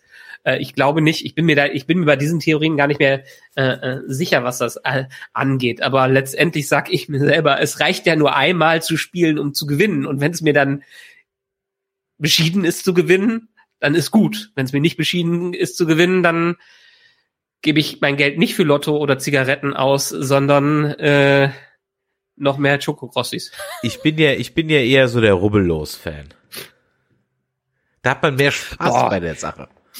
Du, wir bekommen jedes Jahr von meinen Eltern, beziehungsweise haben jedes Jahr von meinen Eltern halt diesen typischen Rubbellos-Kalender äh, Ja. bekommen. Wie du, äh, letztendlich so derma eine so dermaßen große Verschwendung, was das angeht. Ich habe nie mehr als vielleicht 5,50 Euro bei dem Scheiß raus. Ich hatte mal einmal eine 2 Euro dazwischen, aber selbst die letztes Jahr war es wieder so ein Kack. Klar ist die Hoffnung am Ende äh, äh, da, aber Kacke, dann leg diese 5 Euro in äh, den nächsten Scheiß Bitcoin an und da hast du, kannst du genauso viel Glück haben. Aber du hast dieses Los und du rubbelst die eine tausend frei und dann rubbelst du die nächste tausend frei und dann hast du noch vier Felder vor dir und das ist doch ein, ein Nervenkitzel, ja, der ist doch nee, weißt du, was ich, du, was ich mache? Ich nehme nimm eine große Münze und mach zack, zack, zack, zack, zack. Habe ich drei gleiche drauf oder ich, ich kann das nachvollziehen. Ich habe es früher, ich habe früher dir macht es überhaupt ganz keinen gerne Spaß gemacht, zu rubbeln. Das macht überhaupt keinen nein, Spaß mit dir. nee, ich habe Dir gehe ich nie ich find's, rubbeln. ich find's so dermaßen sinnlos. Also ich, ich kann es verstehen, die Hoffnung ist da, aber letztendlich, boah, ich glaube, bei Rubbellosen habe ich einmal in meinem Leben 20 D-Mark gewonnen. Einmal 20 D-Mark. Und das war's dann auch. Okay, Boomer. So, wir müssen ja nur über Kirk reden. Mein Gott. was war, was, was bitte war das denn? Das war ja der unkirkigste Kirk aller Kirks. Also, Ja, völlig falsch vercastet. Also, komplett daneben. ja, er, er war schon zu sehr ein Schönling für einen Kirk. Ne, es war, er hat zu wenig. Er müsste Chris Pine, der hatte so einen Charakter.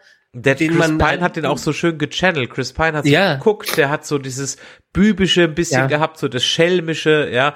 Und der war Ja. eher so so ein so ein kantiger, auch vom Gesicht her, der hatte null Ähnlichkeit, also überhaupt nicht mal ansatzweise. Ich meine, Chris Pine, Chris Pine so ein ja, natürlich auch, aber so ein bisschen so den jungen Shatner. Ja, aber er Also- hat das Wesen gechannelt. Genau, er hat das Wesen gechannelt und das dieser Schauspieler, also völlig daneben, ganz ehrlich, völlig daneben. Also finde ich. Ja. Ja, also ich konnte ihn schon als eine Art jungen Kirk sehen, aber es ist einfach zu viel, zu viel zu wenig Charisma dafür gehabt. Ja, ich, ich- hoffe auch ganz ehrlich, dass der jetzt raus ist, dass das nur so ein Gag war. Also ich muss den echt nicht nochmal sehen. Der ist für mich, also das ist jetzt nicht so, dass ich sage, schmeiß diesen Schauspieler raus und so, aber da frage ich mich im Casting ernsthaft so, weißt du, die casten sonst jedes Mal zehnmal die gleichen Typen, dass du bei der Disco dann drei Typen hast, die alle gleich aussehen, ja, hier der, der Romulaner, der Spock und der, und, und, und, und, und das, und hier der, der, der, der hat nicht mal, also der, der channelt den Chatner nicht, ähm, der sieht nicht so aus. Ich fand auch nicht, dass man sonderlich versucht hat, ihn draufzudrehen. Nehmen wir mal hier ähm, äh, äh, Una, ja, und, und Number Ja. One. Da hat, das passt für mich. Das passt für mich so, das, da, da, da kann, die kann ich drin erkennen. Nurse Chapel, äh, okay, und Uhura, naja, sie können sich jetzt langsam mal die Haare ein bisschen länger wachsen lassen, damit wir mal so in die Richtung gehen, ja. Okay, aber der. ich lasse mir die Haare ja gerade auch wieder wachsen. Also das kann man schon, kann man schon öfters mal verändern, wenn man möchte. Ja. Aber der Typ, der hat, der war so, das hätte irgend, also, ja, Punkt, den hätten sie auch Captain Smith Ich- nennen können. Ja, bin ich bei dir. Also letztendlich für einen Kirk, da hätte man einen Schneiderin William Shatner- Shatner-like kriegen können. Jemanden wirklich mit Bildschirmpräsenz, was das, äh, was das angeht. Da muss ich dir zustimmen. Also sie, ich habe ja gesagt, Kirk war hier mehr so ein Red Herring als alles andere Ja. für mich in dieser Episode, weil es letztendlich um die Entscheidung von Pike und den Tod, Tod von Spock ging, was das Ganze äh, beeinflusst hat. Aber dementsprechend war die Rolle von Kirk für mich jetzt nicht so dermaßen entscheidend hier. Ich hätte es, ich hätte mir einen besseren Kirk vorstellen können. Ich fürchte leider, dass wenn Kirk nochmal vorkommt, dass sie ihn nicht nochmal recasten werden. Vielleicht hat der Schauspieler ja dann nochmal eine Chance, sich zu rehabilitieren, was das angeht. Ja, du, es liegt auch jetzt gar nicht an der schauspielerischen Leistung. Ja gut, irgendwo schon, weil ich halt keinen, keinen Shatner da drin gesehen habe. Und das ist halt nun mal einfach eine, ich, ich ganz ehrlich, ich sehe auch ganz, ganz, ganz selten Nimoy in Ethan Peck. Muss ich auch sagen. Da fand ich einfach die 2009er Crew, muss ich ganz ehrlich sagen, mit Carl Urban, ähm, äh, Zachary Quinto und Chris Pine, die fand ich schon ziemlich klasse. Also aus Casting-Sicht fand ich die drei wirklich top. Die haben für mich die Essenz der drei Charakter, jetzt mal den Agro-Spock mal außen vor, wirklich rübergebracht. Der Karl Urban hat richtig, der hat guten, genervten äh, Bones gemacht und der Chris Pine, hatte ich gerade eben schon gesagt hatte, so dieses schelmische, dieses bübische und so und auch der Spock war durchaus in Ordnung, aber die, ach, die sind für mich alle, also der Ethan Peck, ja, okay. Es ist, es ist einfach mehr ein Seriendarsteller, muss man sagen. Ja. Ich meine, aber dafür hatte jetzt Ethan Peck schon ein paar Folgen sich zu beweisen und zumindestens hat er ja seine eigene Interpretation in das Ganze reingebracht, die in Richtung eines deutlich emotionaleren Spock geht. Und das finde ich ja okay. Deshalb hatte er ja auch die Chance zu zeigen, dass er ein Spock sein kann. Und ich finde ihn auch als Spock, ehrlich gesagt, äh, gut und passend hierfür. Das Look-alike gebe ich dir recht, aber es muss ja nicht immer so sein, wenn man sich, wenn man eine neue Interpretation für sich findet, wenn man den, den Charakter soll man sich ja auch zu eigen machen. Das ist ja, auch das ja. Wichtige bei einer Serie, wo man nicht einen Zwei-Stunden-Film hat, sondern wo man, keine Ahnung, zehn Stunden hat, sich mit dem Charakter äh, zu ver verbündeln. Hatten wir jetzt bei dem Kirk natürlich nicht. Deshalb sage ich, wenn wir vielleicht ein paar mehr Folgen sehen, hätten sie die Chance, ihm noch mehr Charakter zu geben oder ihm noch mehr äh, Tiefe in Richtung Shatner äh, zu verleihen. Hätten wir so einen Ethan Peck in einer Folge gehabt, hätten wir wahrscheinlich Ähnliches gesagt, denke ich mal. Hm. Aber das ist halt eben das Problem, wenn ich halt mein Heil in bekannten Charaktern suche. Deswegen ja. noch ein Grund mehr, weil für, bei dem ich immer ja plädiere, lass das, lass das, ja, zeig uns einfach eine, ein anderes Schiff, von mir aus nimm die Enterprise, wenn es unbedingt sein muss, ja. Pack Leute drauf, die ich nicht kenne. Hammer, irgend, äh, hier der, der Dr. Mbenga, den, ja, äh, und so weiter und so weiter. Und begib dich überhaupt nicht erst in dieses Territory, wo du sowieso nur verlieren kannst, ja. Gerade bei so ikonischen Figuren wie den kannst du nur verlieren. Und lass es doch einfach und die Leute, die Star Trek mögen, gucken es dann sowieso. Ähm, und offensichtlich ist die Nummer mit, wir kriegen alte, wir kriegen neue Leute dazu bewegt, die ist, die hat ja nicht funktioniert, ganz offensichtlich, haben wir im letzten Mal schon drüber gesprochen.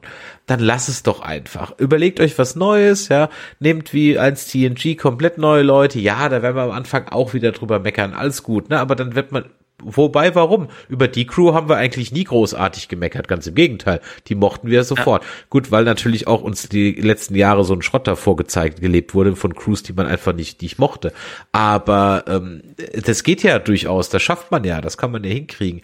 Und ich frage mich halt immer, warum, also ich glaube, das ist halt eine, eine Board-Entscheidung, eine Marketing-Board-Entscheidung, dass man dann denkt, der Zuschauer ist dumm, äh, wenn der halt nicht Enterprise hört, dann schaltet der bei Star Trek nicht ein. Und das glaube ich schlicht und ergreifend nicht. Die Leute würden ja. auch bei Discovery und Picard einschalten. Gut, bei Picard ist es ja auch nur der Name, der ziehen soll. Ja, die Leute hätten. Es äh, wurde ja versucht. Es wurde ja versucht. Ich meine, wie ja, lange aber das, Jahre aber es war halt scheiße den Tarantino. Gemacht, ja? Nein, nein, es wurde ja, so, versucht. Ja. Und wie, wie wie viele Jahre haben wir zum Beispiel über den Tarantino-Track gesprochen, der nie was geworden ist? Ich meine, es wurde ja scheinbar versucht im Hintergrund ein neues Track aufzubauen, was das, was das angeht.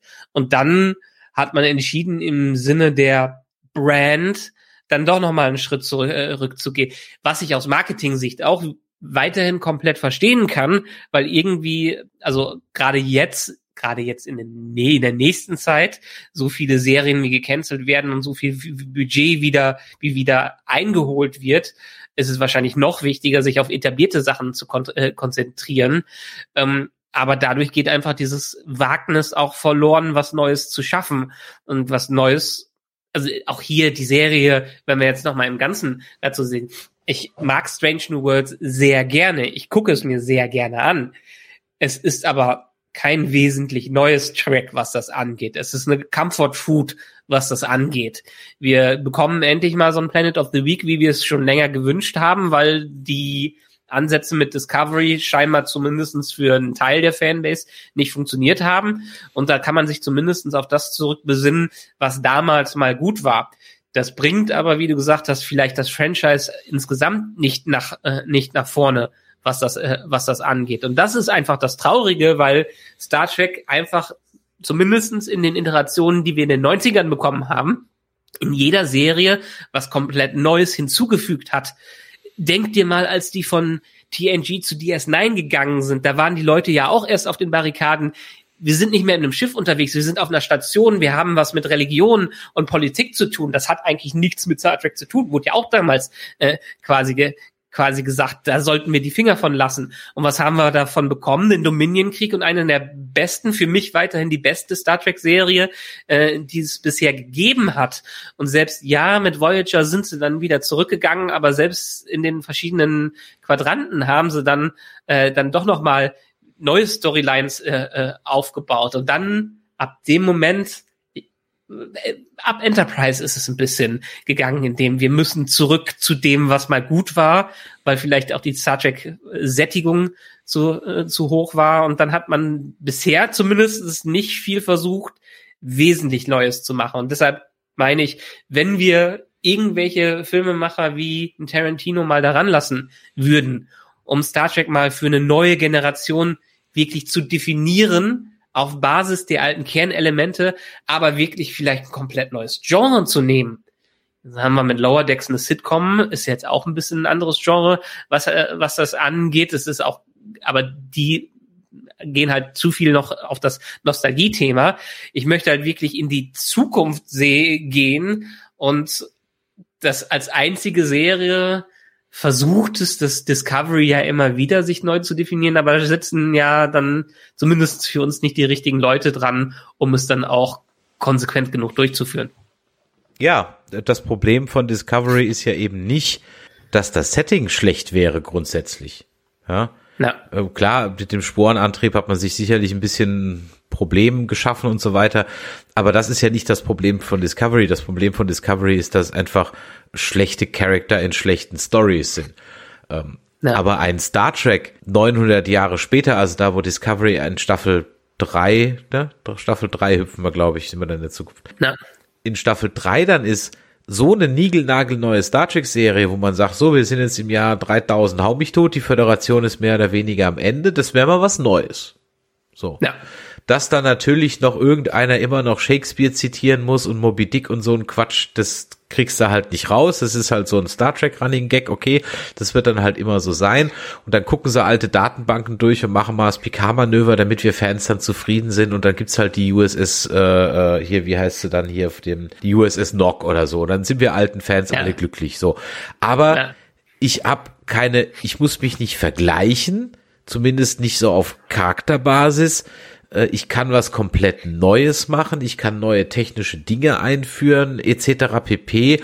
Und ich kann das Universum weiterentwickeln, weil ich mich selber auch mal 300 Jahre in die Zukunft geballert habe oder 1000 Jahre, whatever. So. Und ja das ist doch super. Ich verstehe einfach nicht diese Sequel, äh, diese Prequel-Scheiße. Ich, ich, ich verstehe es schlicht und ergreifend nicht.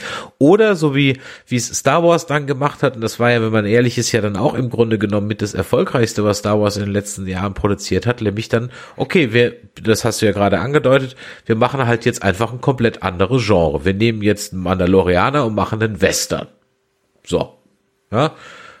Leider wird es wahrscheinlich auch wieder Richtung anklatschen an die Sequels dann irgendwie raus drauflaufen, aber grundsätzlich war es ja genau das, wo man gesagt hat, super geil, endlich mal nimmst du den Sandkasten Star Wars und machst mal was mit und lässt eigentlich Jedi und den ganzen Quatsch mehr oder weniger außen vor. Und Andor, ähm, beste Beispiel. Andor zum Beispiel, ja, genau. Ja. ja. Aber auch da hast du ja durchaus wieder, aber da sind wir noch so in Uncharted Territory, wo man sagen kann, okay, vor A New Hope gab's jetzt halt auch nicht so viel, was, was man als gemeiner Fan so kennt. Klar, jetzt so High Republic und so ein Kram, okay. Aber das vermisse ich bei Star Trek, dass man einfach sagt, so, und das ist jetzt hier das, das und das. Klar, es gibt dann Prodigy und so und Lower Decks, aber ich rede jetzt von einer Realserie für den Hauptchannel, das Zugpferd. Und im Chat wird geschrieben vom David McFly, das Problem sind die grottenschlechten Autoren. Komischerweise ist Lower Decks und Prodigy nicht so schlimm. Und jetzt Strange New Worlds bei Disco und Picard habe ich keine Hoffnung mehr. Ja, ich glaube einfach, dass ähm, bei, ich, will ihn mal, ihr kennt ja vielleicht, und ansonsten empfehle ich das euch, ähm, von Trek am Dienstag die beste, schlechteste Star Trek Episode. Wo also die beiden Jungs, der äh, Sebastian und äh, der Simon mal aufgedröselt haben, warum es zu dieser Clipshow-Episode gekommen ist. So, ich will nicht zu viel verraten, hört sie euch an, ist wirklich ganz, ganz fantastisch. Quintessenz des Ganzen ist, es haben halt 50.000 Leute im Hintergrund reingepfuscht. So. Und ich glaube einfach, dass bei Disco und Picard einfach das ähnlich ist und dass man bei Lower Decks äh, genauso wie bei Orville ähm, auch einfach gedacht hat, ja, lass den Spinner halt mal machen. ja, ähm, und äh, äh, das guckt eh keiner. So, und dann und Prodigy vielleicht genauso. Und bei Strange New Worlds ist dann vielleicht jetzt am Ende so vielleicht mal der Groschen gefallen. Allerdings glaube ich, dass Picard 3 wird, wird grausam werden. Und jetzt haben wir letztens schon wieder gehört, ach, der Patrick Stewart könnte Könnten wir ja eine drei Staffeln. Oh ne? Gott. Q bewahre uns davor, ja. Bitte nicht, die, bitte die, nicht. Die geben der Staffel ja jetzt schon so dermaßen viele eigene Vorschusslorbeeren, was das angeht. Das kann ja nur in einer Katastrophe enden. Wenn die Pressevorführung Dienstagabends um 19 Uhr ist und du kannst doch immer mitbringen, dann wissen wir, dass, es, dass es grottig wird. Naja, aber ich meine, wir, wir sind jetzt hier in, in, in an einem Punkt, ich habe Prodigy noch nicht gesehen. Ich sollte vielleicht Prodigy wirklich mal äh, reinschauen. Aber wir, wo, sind, wo sind wir denn jetzt bei den Discovery? Waren wir semi-optimistisch nach der ersten Staffel, da haben sie es ein bisschen mit dem Finale vergeigt, was das, äh, was das angeht. Wir waren aber noch optimistisch für die nächste Staffel. Sind wir geblieben, aber die haben uns halt immer wieder enttäuscht. Picard haben wir gedacht, okay, könnte interessant werden. War ein kompletter Reinfall, was das angeht. Lower Decks waren wir zumindest sind wir beide sehr positiv überrascht. Ja. Und hier würde ich auch sagen, sind wir positiv überrascht. Also 50-50 ist ja jetzt gar nicht mal so eine blöde Trefferquote, was das angeht. Ja, da hast du natürlich recht. Ähm, jetzt haben wir noch einen Punkt. Wir hatten vorhin kurz angesprochen, die UNA, ähm, Number One da habe ich noch eine Sache mir notiert, also neben dem, dass ich es halt nach dieser bombast-spektakulären Folge das irgendwie sowas fand, wo ich sagte so, ach, jetzt müsste noch so ein Cliffhanger oben draufsetzen, ernsthaft jetzt, äh, jetzt jetzt für mich überhaupt nicht gebraucht, aber gut, okay. Ähm, aber dann habe ich mir nur so gedacht, so Moment mal, Moment mal, die Una ist doch überhaupt kein Mensch, die kommt doch gar nicht von der Erde. Die ist doch Illyrianerin oder sonst irgendwas. Also, das ist ja auch ihr also Problem. Bitte? Das ja, ist ja auch ihr Problem. Ja, aber warum, die Föderation ist doch immer so, ja, eigene Culture und so. Das heißt, die pushen jetzt, die sagen jetzt einer anderen Kultur, was sie machen darf und was sie nicht machen darf. Bei ihr in der Kultur ist das doch so üblich. Dann hätten die ja, aber, aber weil die halt aus diesem äh, Prinzip des der Gen, Genmodifikation des Übermenschen entstanden sind, was die ja verboten haben in den entsprechenden Kriegen. Wahrscheinlich sind die äh, Illyrianer deshalb ausgeschlossen worden, weil man nicht ausschließen kann, dass sie immer noch diesen Fusch treiben, was das an. Also das ist genau das Problem, dass sie gegen die Prinzipien der Föderation äh, gehen, die die in den, ähm, wie heißen die, in den Genkriegen oder wie hießen Kriege, Kriege nochmal? Äh, ähm, ich will ja, jetzt Klonkriege sagen, aber ja, ja. äh, auf jeden Fall in, in den in den Kahnkriegen ja. en, entsprechend hinter sich gelassen äh, haben und eugenische dadurch, Kriege sagt der Chat. Die, Eugene, die Euge, eugenischen Kriege natürlich, die eugenischen Kriege. Äh, also das haben sie hinter sich gelassen. Dementsprechend ist das ja so wie ähm, bei uns keine Ahnung wir lassen Nazis nicht in die Regierung rein, äh, so ungefähr, äh, so, so ein Ding. Und sie hat es verheimlicht und es entsprechend muss dafür bezahlen. Ja, gut. Also ich habe mir nur so gedacht, so, okay, ja, aber das ist doch bei ihrem Volk so üblich. Da hätte sie ja gar nicht erst, also dann darf das Volk ja gar nicht erst zur Föderation. Egal, das war nur so eine Side-Notiz. Der, der, der Punkt ist eigentlich, dass ich mir gedacht habe, ach so, also ich hatte diesen Story-Punkt schon ein bisschen fast schon wieder vergessen, weil ich aber auch ehrlich gesagt diese Folge natürlich im Sommer gesehen hatte. Äh, deswegen hatte ich da jetzt gar nicht mehr so dran gedacht. Das war auch nach dieser einen Folge, glaube ich, gar kein Thema mehr. Also zumindest kann ich mich dran erinnern. Und neben den Punkten Cyborg, Gorn, Pikes Schicksal, jetzt noch die Romulaner, The Kirk, ähm, jetzt noch die Una reinzupacken, der Hammer ist tot, die Nunien Singh ist weg, da dachte ich mir so, ach, come on, für zehn Folgen, oh, ich habe mich, ja, ja, ja. Ähm, ist schon ein bisschen was passiert. Ja, ja, kann ich verstehen.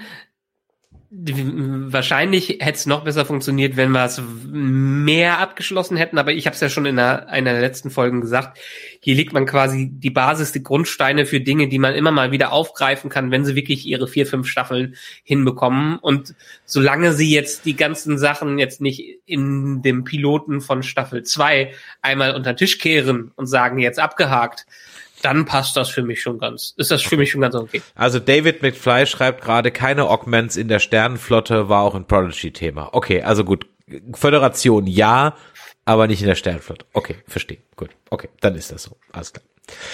Ja, ich hoffe mal, ähm, also beziehungsweise wir wissen ja, dass diese Serie nicht das gleiche Schicksal ereilt wie jetzt 1899, wo es halt einfach acht Stunden völlige Zeitverschwendung war, ja, das, jetzt zu gucken, weil es keine zweite Staffel gibt. Es war jetzt auch SSR 1899 war so gut, um dran zu bleiben, aber auch nicht so schlimm, dass es jetzt traurig ist. Aber klar, ich hätte es wie du mir erst gar nicht angeguckt, äh, wenn ich gewusst hätte, dass es nicht weitergeht.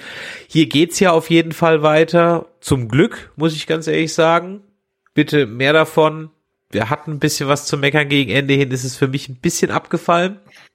Aber auf einem Niveau, wo ich sage, ey, damit kann ich leben, wenn das das ist und wenn das die Themen sind, über die wir in Zukunft diskutieren, äh, dann freue ich mich auf jeden einzelnen Podcast, der wir aufnehmen, weil dann reden wir nämlich wieder über Star Trek Themen und nur ab und zu mal über ein paar Logikpatzer, die es immer gibt und nicht einfach nur über dämliches Gesabbel und Kalendersprüche. Von daher äh, bin ich da froh gestimmt und freue mich jetzt und äh, möchte mehr von Anson Mount und äh, der ganzen Crew sehen, weil ich mag den Pike, der ist, also ich sag mal so, als Captain ist er ja jetzt eigentlich nur so semi, ne?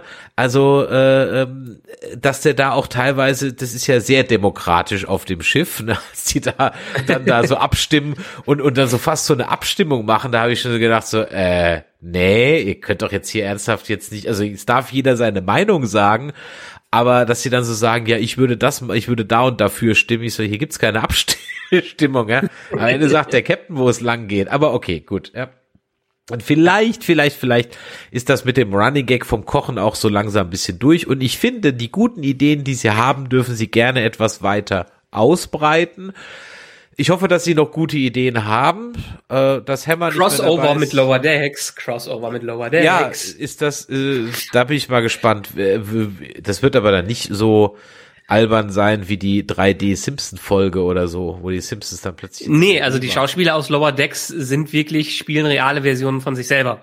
Also die haben entsprechend ähm, den, den Typen von The Boys, ich komme jetzt nicht auf seinen Namen, der wird äh, den äh, Bäumler spielen, schon in der Realfolge. Ich habe keine Ahnung, wie sie es machen wollen, was das an, äh, angeht, aber ich bin tierisch gespannt, wie sie es machen. Ah, okay, ich wusste, dass es ein Crossover gibt, aber ich wusste nicht, wer zu wem reinhüpft. Deswegen wusste ich nicht, ob es Zeichentrickversionen ähm, äh, nee, der, der, die Lower Decks kommen bei Strange New Worlds vorbei. Okay. okay. Ich bin, ich bin gespannt. Ich bin gespannt. Ja. Hast du noch was? Mein Zettel ist komplett abgehakt. Alles gut. Meine Stimme verlässt mich, mein Geist verlässt mich so langsam auch. Deshalb, äh, ich hau mich noch mal wieder ein bisschen hin.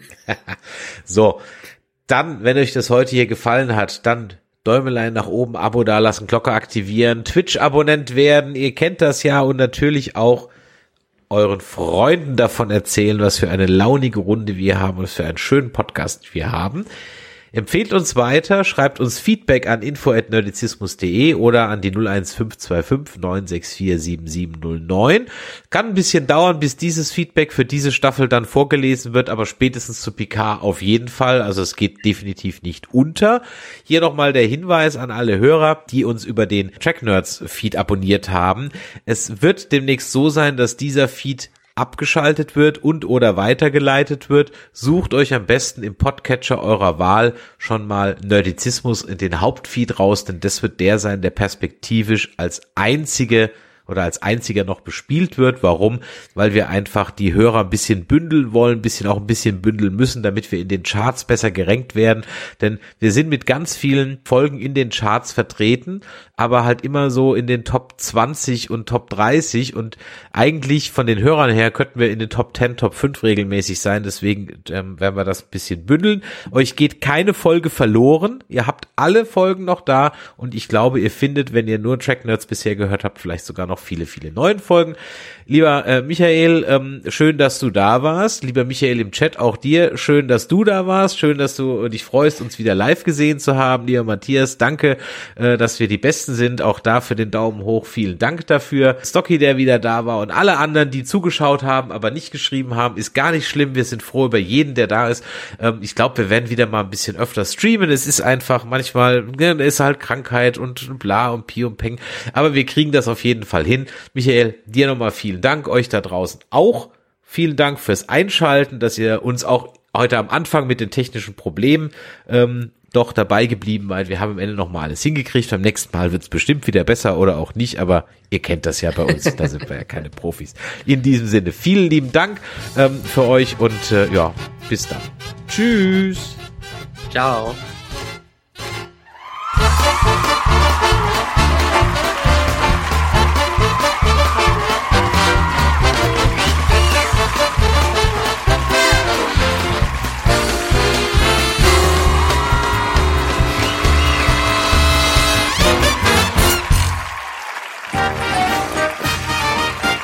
Eine Produktion des Podcast Imperiums.